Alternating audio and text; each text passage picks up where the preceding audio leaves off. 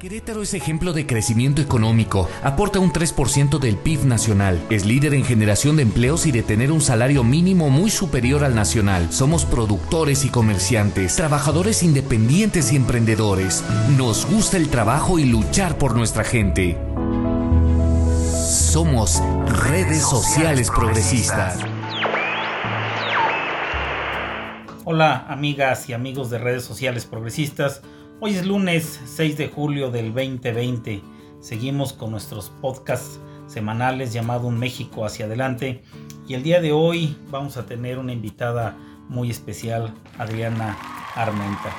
Te recordamos que esta semana que pasó fue un aniversario más del voto de la mujer en México. Se cumplieron 65 años del voto de la mujer en México en las elecciones del 3 de julio de 1955 las mujeres mexicanas acudieron por primera vez a las urnas a emitir su voto para elegir a los diputados federales de la 63 legislatura del Congreso de la Unión. Hoy estamos, en esta semana celebramos pues el, voto de la mujer, una participación importante, igualmente la de Adriana Armenta, que en esta ocasión nos va a hablar del Pacto eh, Verde. Adelante Adriana con tus comentarios. Hola, amigos y amigas. Soy Adriana Armenta. Les saludo con gusto. En esta oportunidad quisiera compartir con todos ustedes la siguiente reflexión. En nuestros días, en la agenda internacional, se tratan los temas que son trascendentes para la humanidad. Uno de ellos es el Pacto Verde, que debe de cobrar una importancia prioritaria, ya que el planeta resiente el daño ecológico. Hablar del Pacto Verde es referirnos también a la viabilidad de su implementación con la finalidad de adaptarlo y mitigar el cambio climático, limitar sus emisiones de gases de efecto invernadero. Aunque es un tema de alcances mayores, este pacto debe de ser para todas las naciones, ricas y pobres. Los países altamente industrializados, si bien han adoptado ya algunas medidas o mecanismos normativos y jurídicos, pero que no han sido suficientes para tal problemática.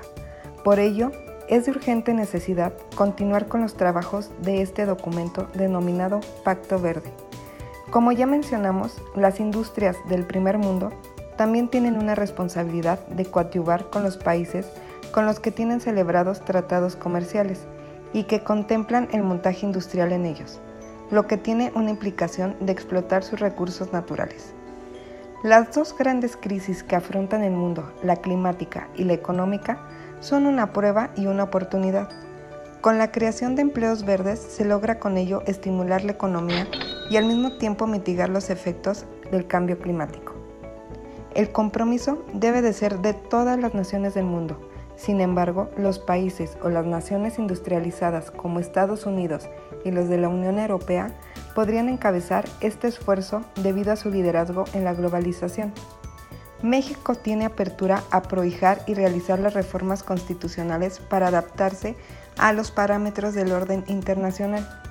Lograr las tareas o propósitos de este pacto verde harían un verdadero cambio de época, en el cual vislumbraríamos un futuro próspero y equitativo, del que como generación legaríamos a la nueva humanidad. Como hemos visto amigos y amigas, debemos ser sensibles y tener presente que en estos trabajos son una prioridad como lo son para el Partido de Redes Sociales Progresistas. Les agradezco mucho su atención, que pasen feliz día. Gracias. Tú que nos escuchas, es así como las y los queretanos nos cuidamos, nos apoyamos, nos ayudamos, nos protegemos y vamos de la mano. Querétaro necesita de todos y todos somos Querétaro. Hoy va por Querétaro, defendamos Querétaro.